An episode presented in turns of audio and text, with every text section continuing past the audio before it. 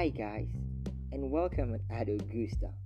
I'm Shad, and I'm just 31 years old. I know. On this podcast, I'm going to share with you some of my opinions, some of the lessons I've learned from my life, my readings, my struggles, and my surroundings. My goal with this podcast is to become a better me, a more authentic, more present, more kind, and more vulnerable human being. And I hope we can do that together.